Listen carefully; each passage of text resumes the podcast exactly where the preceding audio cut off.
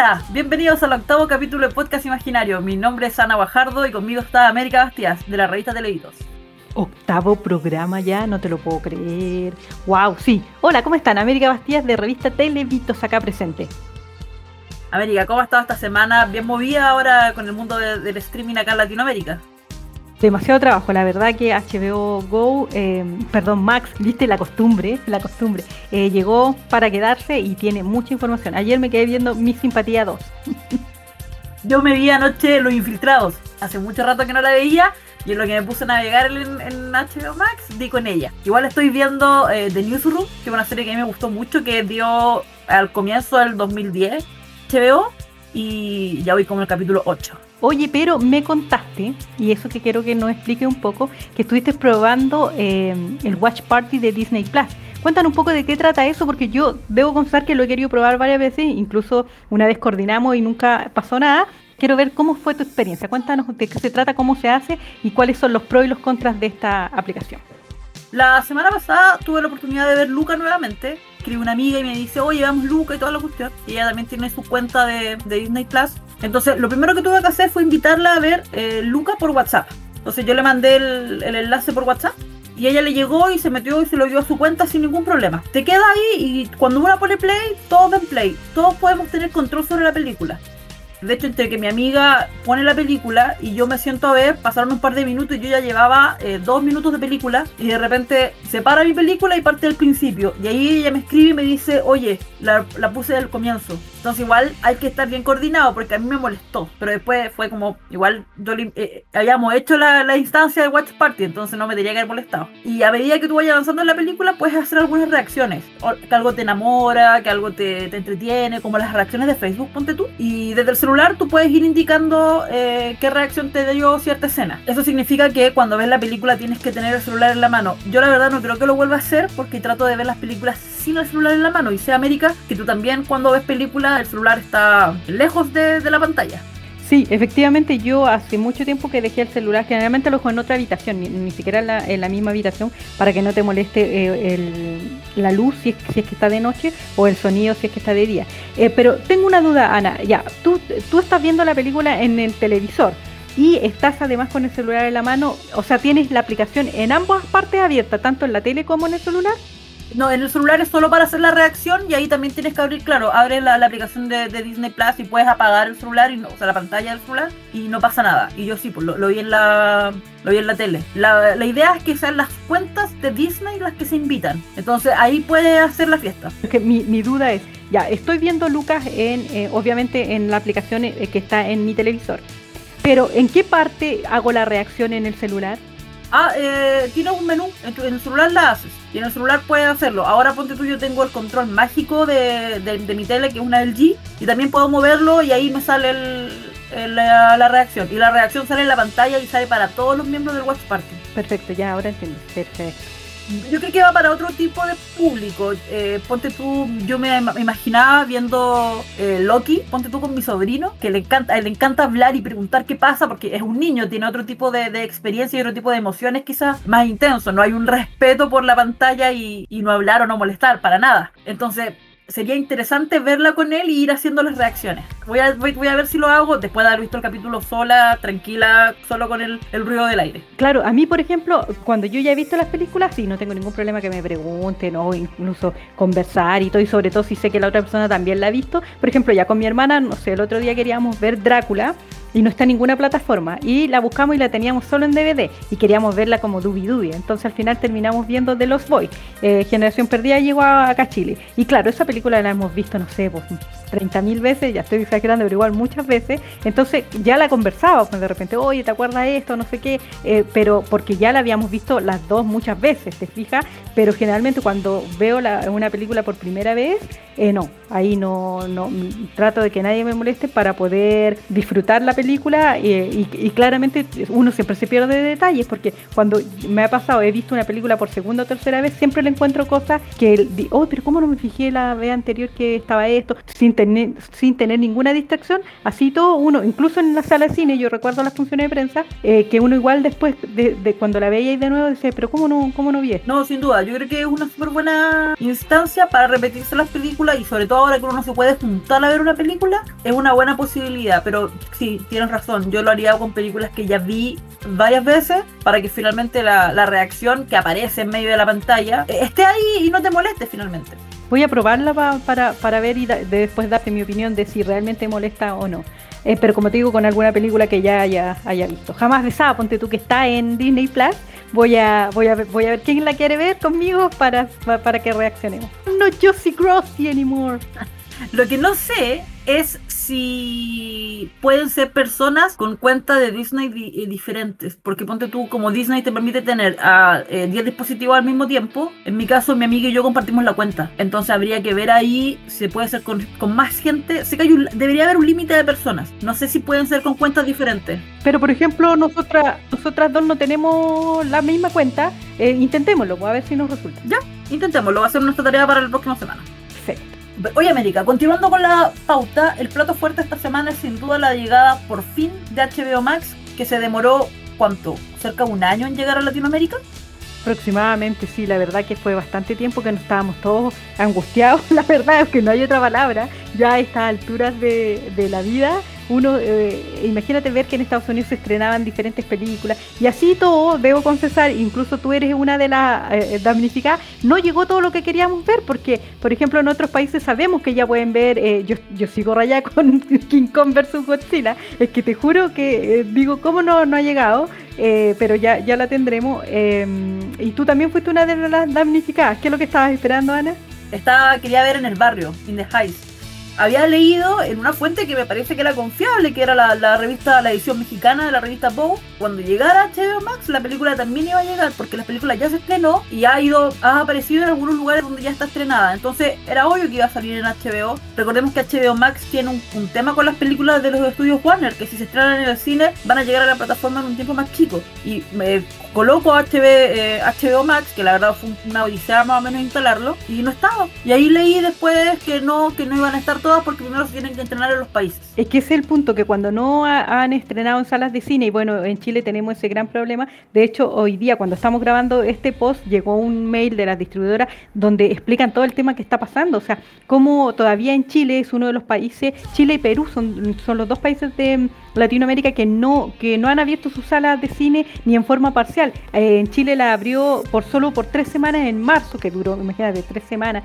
no alcanzaron a hacer nada. Luego no nada, imagínate, casi dos años se van a cumplir eh, de que las salas de cine no se han abierto y eso en términos económicos es súper eh, importante porque es una industria que no ha sido apoyada ni económicamente ni, ni moralmente. La gente dice, ah, ya, bueno, no hay cine, la, la veré en otro lado. De hecho, nosotros a veces en Televito algunas películas que están por llegar y dicen, ah, ya la vi en diferentes plataformas ilegales, obviamente. Entonces tú dices, pucha, eh, un, poco de, de, ayuda aquí en este sentido, porque se supone que cuánta gente hay detrás de, de las, de las distribuidoras, de las salas de cine y todo, y, todo un mundo que había antes ahí, que imagínate sus sueldos, por decirlo algunos, tuvieron que ser despedidos y otros sus sueldos tuvieron que ser cortados a la mitad para poder mantener el personal. Igual yo encuentro que una de las industrias que más fuerte le ha pegado esta pandemia. Sí, solo una corrección, América. Eh, no son casi dos años. Recién en marzo del próximo año se cumplirían dos años. Vamos pasadito el,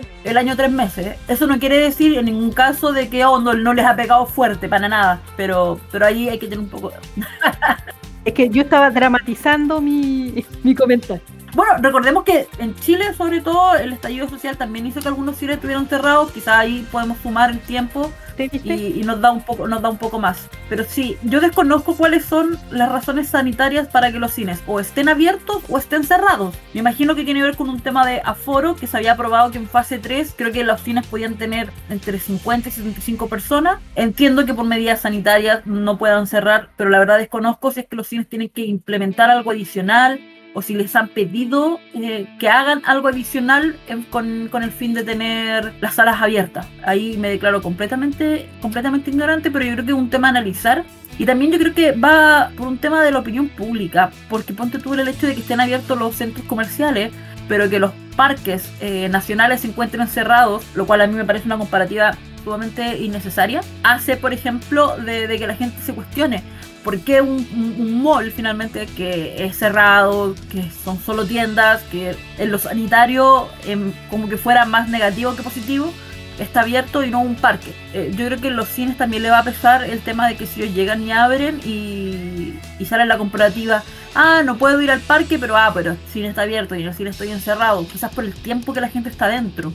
Se me ocurre, estoy, estoy inventando. Mira, en los cines les pidieron ciertos protocolos que ellos cumplieron a la hora de abrir, que fue justamente como, como comentaste tú, en fase 3, que fue en marzo de este año. Ellos cumplieron todos los protocolos que tenían que ver con el tema del aire acondicionado, de la distancia entre, entre una persona y otra, exceptuando obviamente si iba, te invento, cuatro, eh, la familia de cuatro personas juntas, ellos sí se podían sentar los cuatro juntos. Era como estúpido si vivía en tu casa que llegara ahí al cine y te sentara y separara. No, en ese caso ellos sí se podían sentar juntos pero por ejemplo, nosotras dos que vivimos en casas diferentes, nos juntamos para ir al cine, sí teníamos que tener una, una distancia entre nosotros, a menos que obviamente compráramos una de las dos compré la entrada y digamos que vivimos juntos. Ya ahí el cine no puede obviamente Em, poner esa restricción.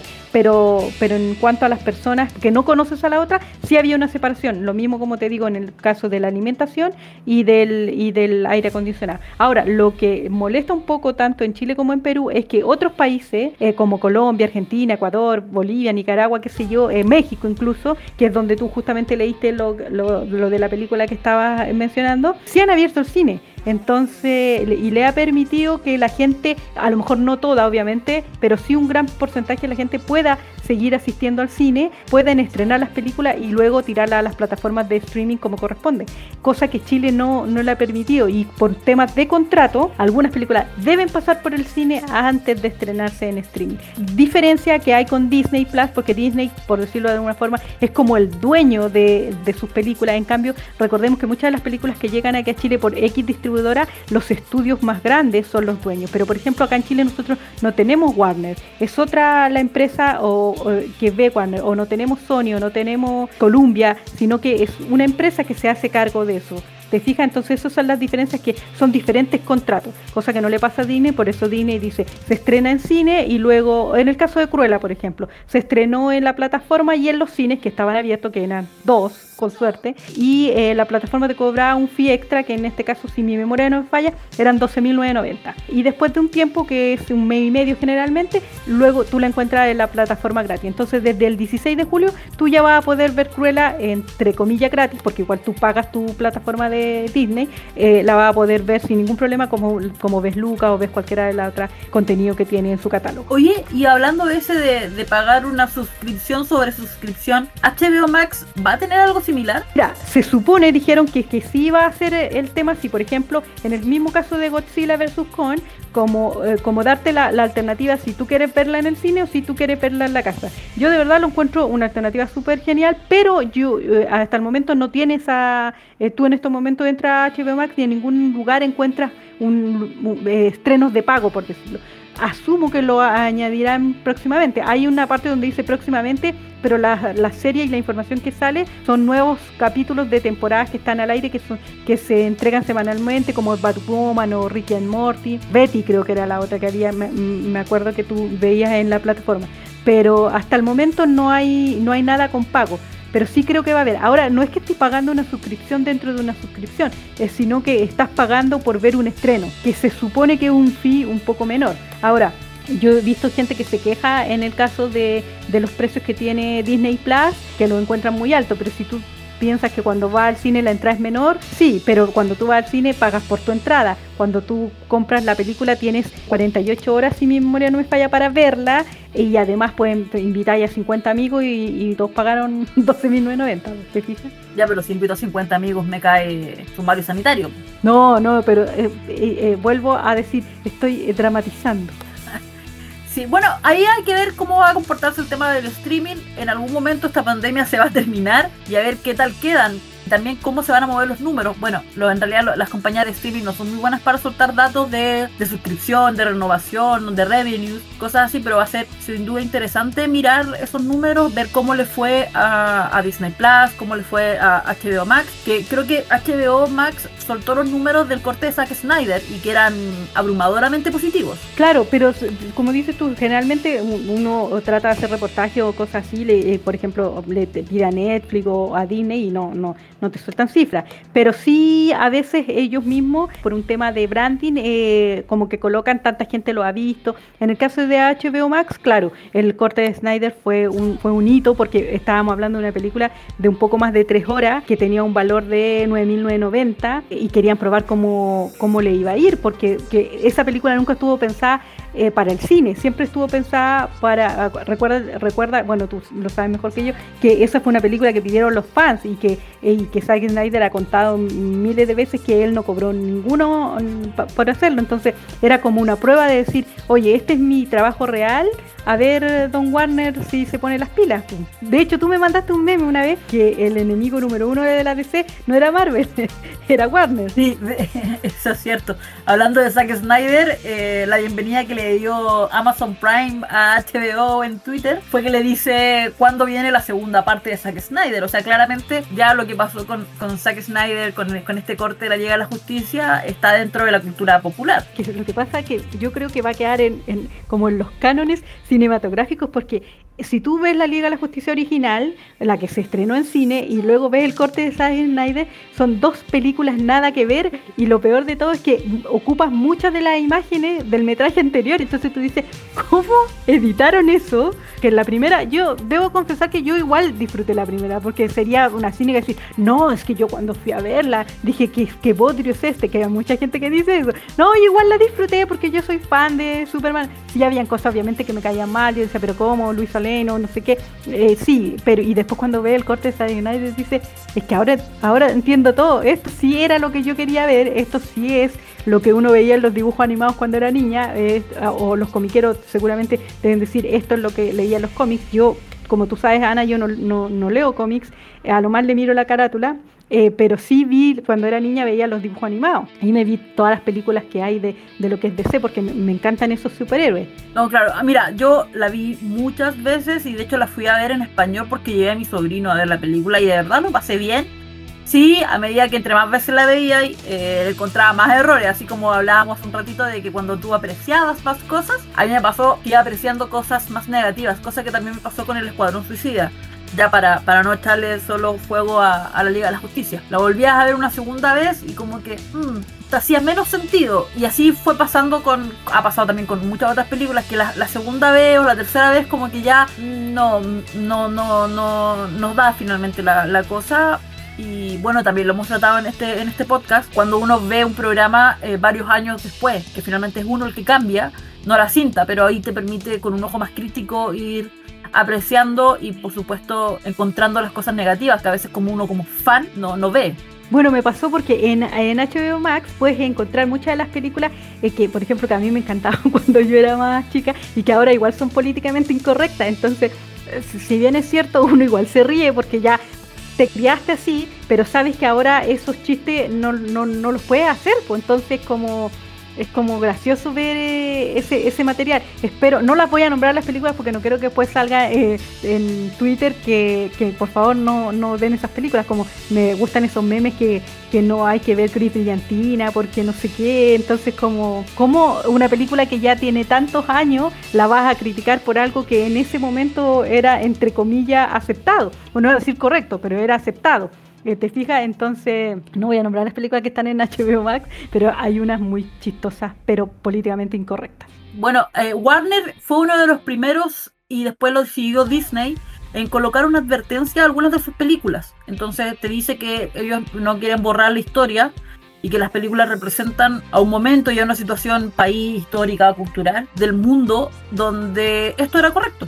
La idea es que lo veamos con altura de mira y entendamos que hoy día no es correcto por un montón de razones que en ese tiempo sí lo eran o sí eran ignoradas. Y de hecho, la película que ha salido varias veces al baile con estos temas es The Help, con la Viola Davis, con la Octavia Spencer, con ah, la Emma Stone. Uy, se me costó.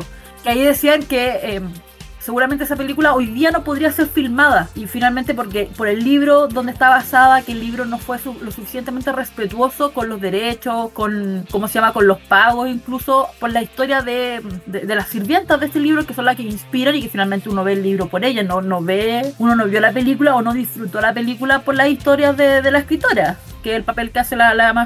Uno vio la película por la historia de las, de las, de las sirvientas, finalmente. Esa película ya está en em, Netflix. Eh, la puedes ver y, eh, al igual que Prime, ha sacado algunas de las películas que, eh, por decirlo de alguna forma, la gente ha pedido que, que sean eliminadas del catálogo por, por faltas a X cosas. Pero siento que, como dices tú, que bueno que HBO, yo no, no, no había leído la verdad, diga que las películas fueron parte de una historia y que entre comillas, están ahí, o sea, nadie te está obligando a verla, te dicen acá está X película, si tú quieres la ves y si no, no. Entonces eso es como súper bueno. A mí lo que me da risa un poco es que, es que le, cambian los títulos, eh, de cómo uno está acostumbrado a, a verlo. Por ejemplo, el cantante de boda está como lo mejor de mis bodas, o hay muchas otras películas que... Mm, bueno, a mí lo infiltrado siempre me ha dado risa porque es como que te spoilea la película. Entonces yo digo, ¿por qué le pusieron lo infiltrado? Bueno, pero en fin, hay como, es como que te digan, eh, eh, se murió, en, esto no es spoiler porque la película es de hace muchos años, pero en Ángel enamorado como que te digan la muerte de la chica. ¿Cómo le voy a poner la muerte de la chica a la película? ¿Cachai? Es, eh, bueno, no sé, no sé, me gustaría conocer a las personas que traducen las películas. Me encantaría hacerle una, una entrevista. Sí, sería interesante. Bueno, ahí España y Latinoamérica tienen una guerra monumental por quién tiene las peores traducciones. Pues. Y hablando de esa, recordemos que Rápido y Furioso se llama Todo Gas en España. En realidad, no sé si es un meme o es real. Y en HBO están algunas, están cuatro. Encontré que eran pocas considerando que ahora están entrenando la 9, entiendo que no está la última porque acaba de salir, pero que hayan solo 4. Ah, pero es que ojo, porque eh, Rápido y Furioso no es, no es Warner. Entonces, si la tienen, la tienen por porque es un. A ver, es, es, bueno, eso es lo otro. Mira, HBO Max se supone que es la plataforma de todas la, de todo lo que es Turner, por decirlo de alguna forma, que abarca Cartoon Network. Eh, como Disney que tiene Marvel y, Lucasfilm, qué sé yo, acá es lo mismo, pero en el caso del canal de televisión HBO, que antes tenía su plataforma HBO Go, daban películas de todas las otras distribuidoras porque, porque se pasaban al aire, por decirlo de alguna forma, y tenían, te voy a inventar porque no conozco la cantidad de meses, pero tenían tres meses online. Tú sabes que em, en el canal se pasaban día del estreno y no sé, tres pasadas más al mes. Eso, corresponde. Pero las películas no eran todas... Eh, de, Warner. Podrían haber sido Sony, ponte tú, podrías ver, em, no sé, eh, como dices tú, Rápido y Furioso, pero Rápido y Furioso no es una película Warner, por ende, eh, seguramente tienen ese contrato que lo tienen con HBO. Y, lo toma ahora HBO Max porque no existe HBO Go. Ah, claro, qué buena América que aclaraste ese punto también para que la gente entienda y también lo hemos tocado eh, varias veces y lo tocamos sobre todo en el programa anterior cuando hablamos de Paramount. Hay un tema ahí con los derechos y con las licencias. Exactamente, hay que entender que, claro, que, en algunos momentos a lo mejor va a encontrar un estreno. Te voy a inventar, se estrena em, James Bond, que James Bond es Sony, eh, eh, pero como se va a dar en HBO, canal, tiene dos o tres meses para verse online. Entonces ya se estrena en el canal en enero eh, y después en abril ya se estrena en la plataforma por abril, mayo y junio. Pero después sale porque se tiene que ir a su dueño. Pues tiene su dueño en algún punto, no sé cuánto tiempo será. Antiguamente, me sabía el orden, pero ahora como todo ha cambiado, antiguamente era eh, sala de cine, después TV cable, pues no existía el streaming en ese tiempo, después televisión abierta, eh, perdón, entre el TV cable y la televisión abierta venía el Blu-ray, eh, DVD o whatever lo que existiera en ese momento, y después televisión abierta que era lo último, y después volvía a su dueño. Bueno, televisión abierta yo creo que ya llegan como a los 10 años después. No, pero aunque dieron Rapsodia Bohemia hace poco en el 13, y Rapsodia Bohemia es, del 2018, así que deben ser como dos años para que, para que pueda salir en televisión abierta.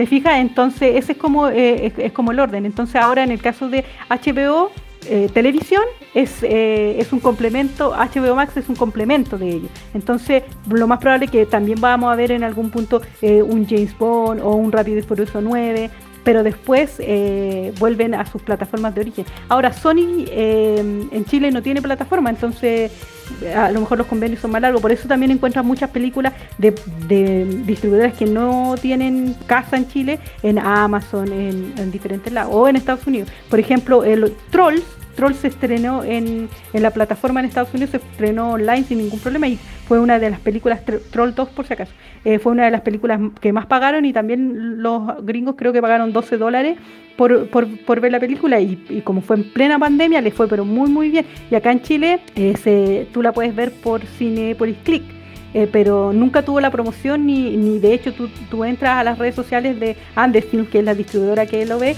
y no has visto, o sea, siempre dicen pronto en cine.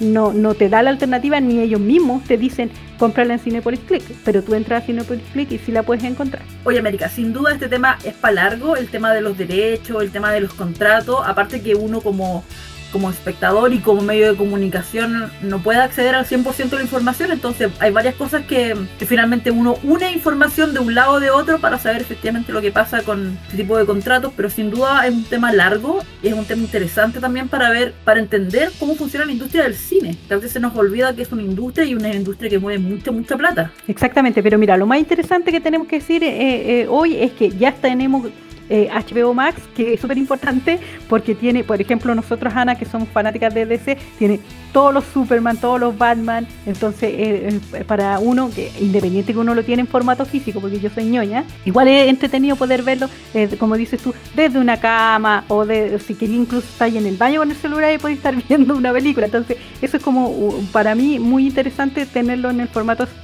streaming que lo puedes ver desde cualquier lado independiente que uno como fan, insisto, lo tenga en su formato físico. Oye, Mary, quiero seguir avanzando en la pauta y ahora que hablaste de, ver dispositivos en diferentes lados, de ver imágenes, de ver videos, cosas así, nos tocó probar, por separado, por cierto, eh, un teléfono de una marca que se dedica a hacer teles, o por lo menos lo que llegaba a Chile eran teles, pero que hoy día se metieron al mundo de los teléfonos. Nos referimos a TCL. Sí, me, a mí me gustó mucho el celular, debo confesar, porque es eh, no me había tocado hasta el momento probar un celular del tamaño del TCL. Si bien es cierto un poquito más pesado, a mí personalmente no me molestó porque eh, a veces me pasa con mi celular personal, que no voy a decir la marca, que lo tengo en el bolsillo y no lo siento, no, no, no, no lo encuentro, lo ando buscando y está en el bolsillo.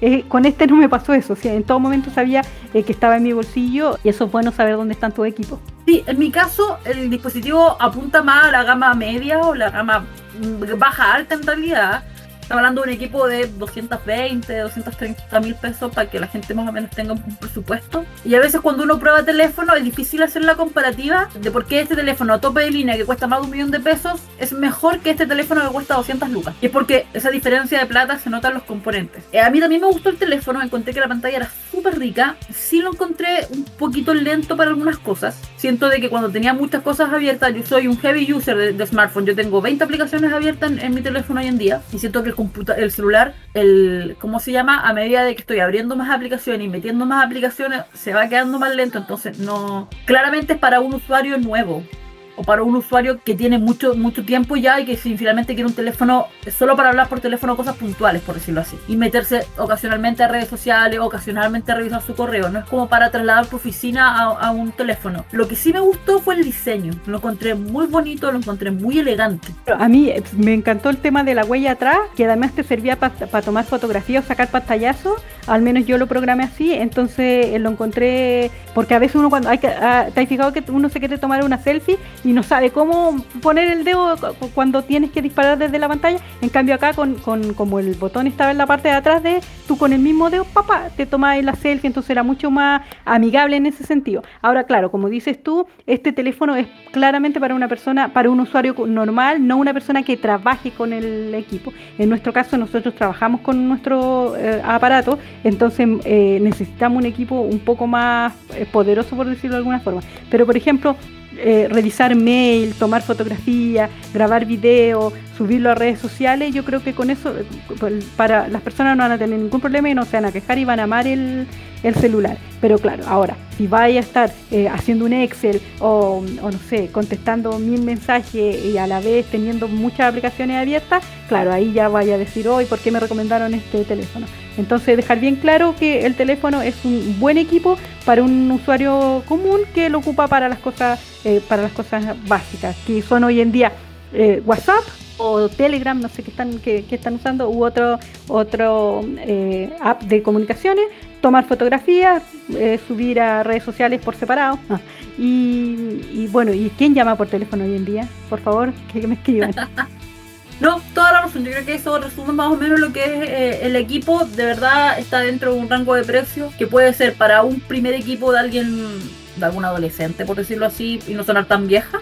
O un segundo equipo para alguien que necesita un equipo dedicado para una, una línea telefónica. Nosotros, porque en mi empresa, yo que ustedes saben que yo trabajo, tengo un trabajo de oficina de, de día, de noche hago este tipo de, de cosas ñoñas. Llamamos a muchas personas tenemos que llamar a gente para coordinar entrevistas y uno reconfirma más allá del correo electrónico o tiene que llamar rápido para cuando son entrevistas. Yo trabajo en una empresa de recursos humanos. Entonces, ponte tú, ese tipo de teléfono nos serviría para pasarle potencialmente a la gente que tiene que llamar y que no tenga que ocupar su teléfono personal o para tenerlo de WhatsApp específico. Entonces, yo creo que ahí el teléfono funciona, funciona muy bien. De verdad, yo quedé bien contenta con el equipo. Lo estuve probando eh, un par de semanas ya. Funciona bien. Es, creo que una buena alternativa dentro de este rango de precios donde es bien competitivo porque uno llega al, al counter o, o, ve por internet y se encuentra con 200 teléfonos de este rango de precios. Y Ana, Ana, y siguiendo con el mismo tema de la tecnología un poco, eh, me contaste que había estado probando un videojuego que se llama Little Nightmares 2. ¿Qué nos puedes contar sobre eso?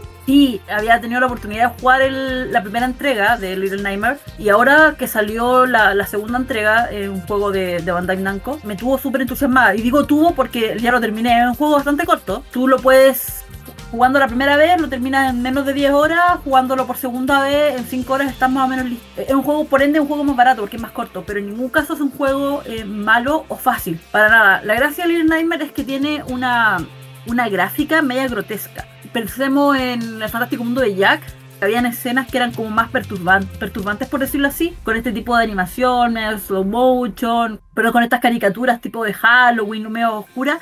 Este juego toma todo esto, lo grotesco de Tim Burton, por decirlo así, y lo lleva, lo lleva al mundo de los videojuegos. La historia cuenta de un personaje que se llama Six, que es el que conocimos en la primera temporada, en la primera entrega del juego, y está dentro de un orfanato y tiene que salir del orfanato. Eso es el juego básicamente.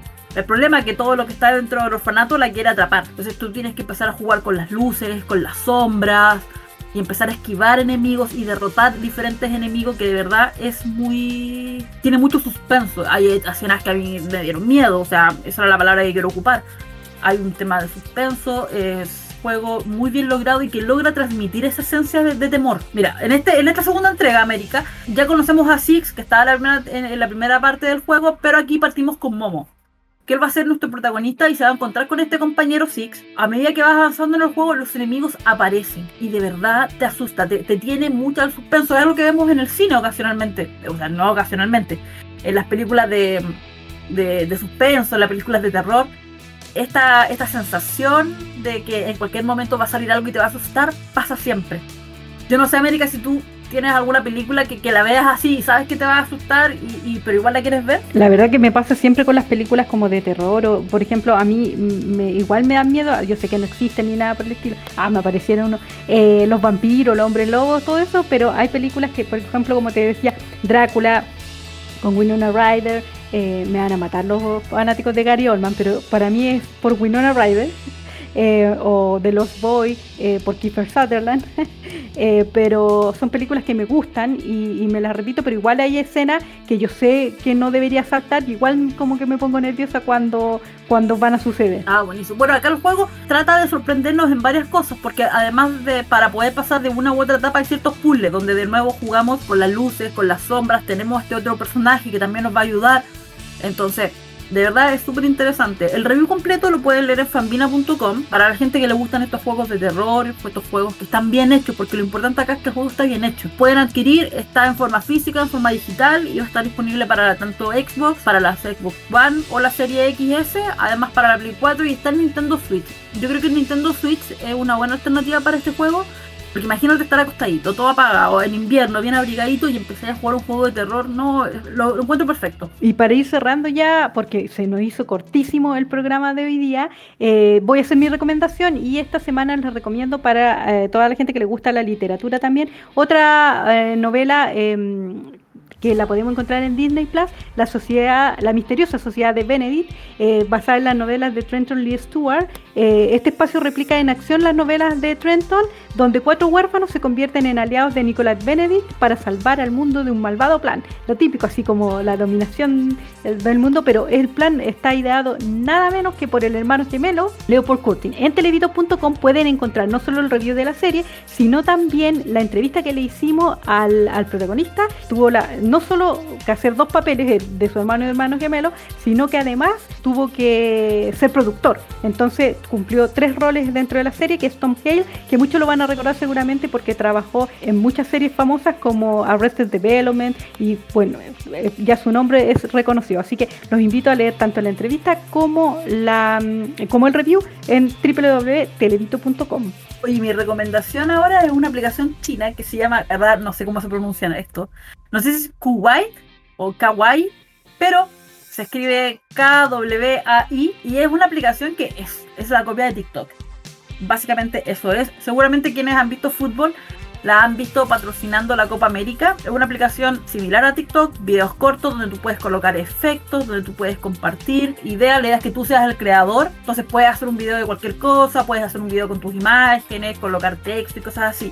La gracia de esta aplicación es que te paga por ver videos. Yo ya llevo Luca y me la pagaron en mi cuenta. Entonces tú vas viendo videos y además invita, esto es como una estafa piramidal, eso sí. Puedes invitar a más gente y cuando más gente se inscribe con tu código te dan entre 100 y 1200 pesos por persona. Puedes llegar hasta las 40, los 44 mil pesos con personas inscritas y si tú ves videos te va pagando, te paga no sé, pues 50 pesos si tú ves 30 minutos de video. Yo en TikTok veía mucho. Entonces tú vas acumulando. Hay un montón de influencers en todo, en todo el continente que fueron invitados por esta aplicación para participar, ya sea creando contenido o bien promocionando la aplicación como tal. Los videos son entretenidos, que es, también una de las gracias que tiene eh, TikTok y algo que nunca entendieron los reels de Instagram. Eh, el sistema de pago es súper simple. Tú vas acumulando el dinero de la aplicación y luego lo transformas a plata chilena. Cuando llegas a un monto que tú quieras sacar, yo en este caso quise esperar dos semanas más o menos y llegué a mil pesos, a una luca. Colocas tus datos bancarios y te lo depositan a la cuenta RUT. Muy simple. Se demora dos días en llegar. No puedes sacar más de 15 mil pesos eh, en un depósito. Y te pide todos tus datos, así que es todo transparente, por decirlo así. No es que el día de mañana vaya a llegar Papá Fisco y te diga, ah, usted está recibiendo ingresos de una app china. No, no, no es lo que va a pasar, por lo menos no hasta ahora. Hay harto video entretenido que son los mismos videos que uno ve en TikTok, los mismos videos que uno ve en Instagram, eh, en Twitter se ven tres días después porque cuando se empiezan a viralizar. Pero la app está bien entretenida dentro de todo, tiene algunas sutiles diferencias con TikTok, la verdad no hay muchas cosas diferentes. Pero quiero recomendar esta app, denle una vuelta, revísenla, si tienen harto tiempo y les encanta ver videos, seguramente van a sacar uno que otro pesito. Oye, me, me como que al principio dije, oh, la voy a bajar, y después dijiste, bueno, igual es como una estafa piramidal, y ahí dije, no, mejor no la bajo. Y después dices, y, tienes que entregar todos tus datos, y es como, oh, qué loco. No, no, no, no, no, voy a, voy a parafrasear eso. A lo que me refiero con las estafas piramidales es que cuando tú estás en una estafa piramidal o cómo funciona el sistema Ponzi, es que yo invito a alguien y yo gano plata cuando ese alguien acepta o cuando ese alguien paga. Entonces, así yo para abajo. Entonces, si yo tengo un amigo y invito a dos amigos y esos dos amigos invitan a dos amigos, a dos amigos, a dos amigos, así son las estafas piramidales. Eso se llama sistema de multinivel. O sea, acá te pueden pasar una de dos cosas. O ser una, una estafa o ser una empresa multinivel donde tú tienes diferentes niveles y vas bajando, que es básicamente lo mismo pero legalmente es distinto. Kuwait es una, empresa multinivel, entonces si yo invito amigos, gano plata. Perfecto. Por referido. Pero por ejemplo, ahora, ahora yo la bajo. ¿Y cómo, ¿Y cómo ellos saben que tú me invitaste? Yo te doy un código. Ah, perfecto. Hagamos el experimento, América. Te mando, te mando el código por WhatsApp y empiezo a revisar y te muestro y saco un par de pantallazos de cómo queda.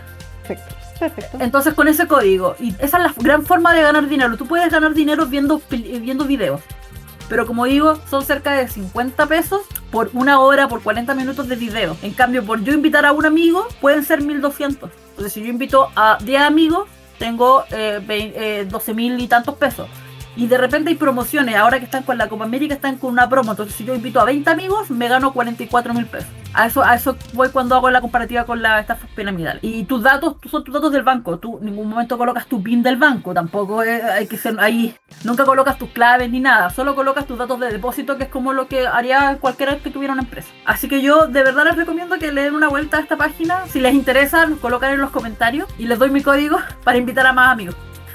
Perfecto, muy bien. Nos quedó clarito. América, ¿te parece que vayan cerrando el programa en clases? La próxima semana nos las daremos de culta Ana y hablaremos un poco de lo que es Cane, documentales y otras cosas más. Así que nos vemos. chao. chao.